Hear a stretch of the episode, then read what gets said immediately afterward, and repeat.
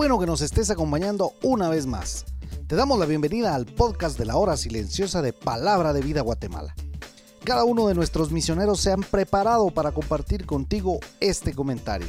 Te animamos a que tengas un corazón dispuesto a recibir el consejo de la palabra de Dios.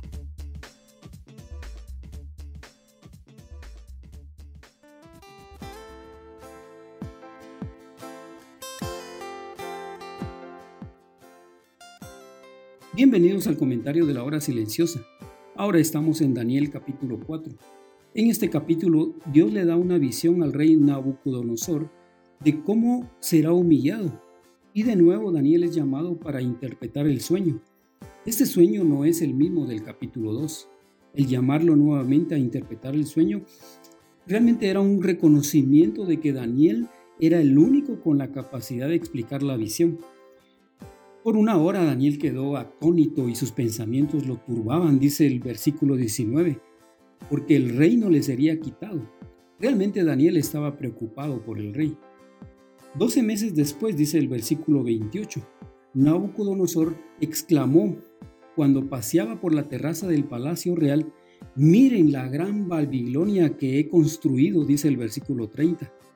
Doce meses después, nota esta frase, Quizá el rey había olvidado la interpretación de su sueño y muy probablemente también había olvidado el consejo de Daniel, pero Dios no lo olvidó.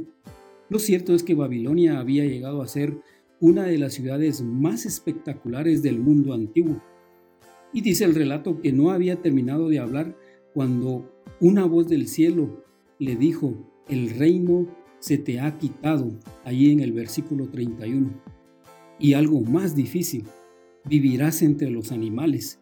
Y esto sería por más de siete años, hasta que reconozcas que el Altísimo es el soberano de todos los reinos del mundo, termina diciendo el versículo 32. Esta es la interpretación del sueño del rey, lo cual se cumplió al instante.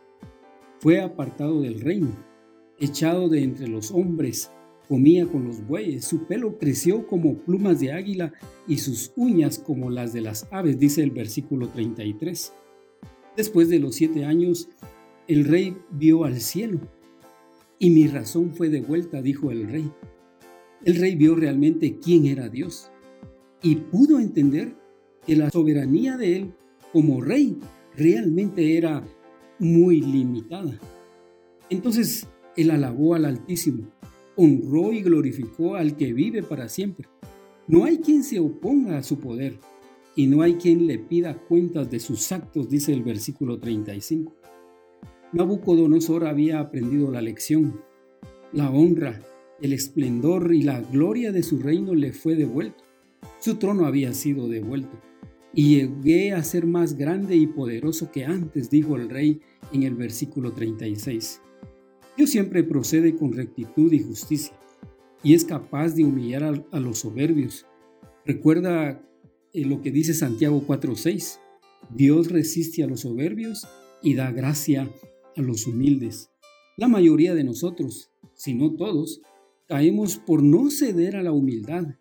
El orgullo nos gobierna y no solo nos separa de las personas, sino finalmente llevará a separarnos del Señor. Por eso Vívelo.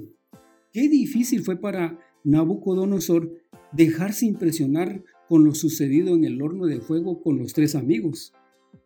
Estos tres amigos eran los, efectivamente, los amigos de Daniel. Había sido impresionado, pero no fue suficiente para ser convertido. No hay duda que Dios siempre nos da oportunidades para ser humildes delante de Él. Cuando no lo hacemos, él nos lleva a hacerlo, pero la experiencia será mucho más difícil. Acepta la soberanía de Dios sin cuestionarlo. Después de encontrarnos con el Señor, nuestra vida debe ser realmente distinta. Una vida agradecida, un corazón humilde, deseoso para crecer. Mi nombre es Carlos Boj y como siempre esperamos que esta palabra produzca cambios en tu diario vivir. Bendiciones.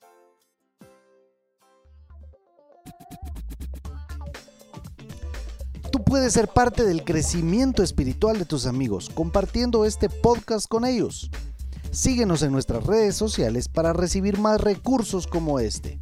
Nos encontramos nuevamente el día de mañana.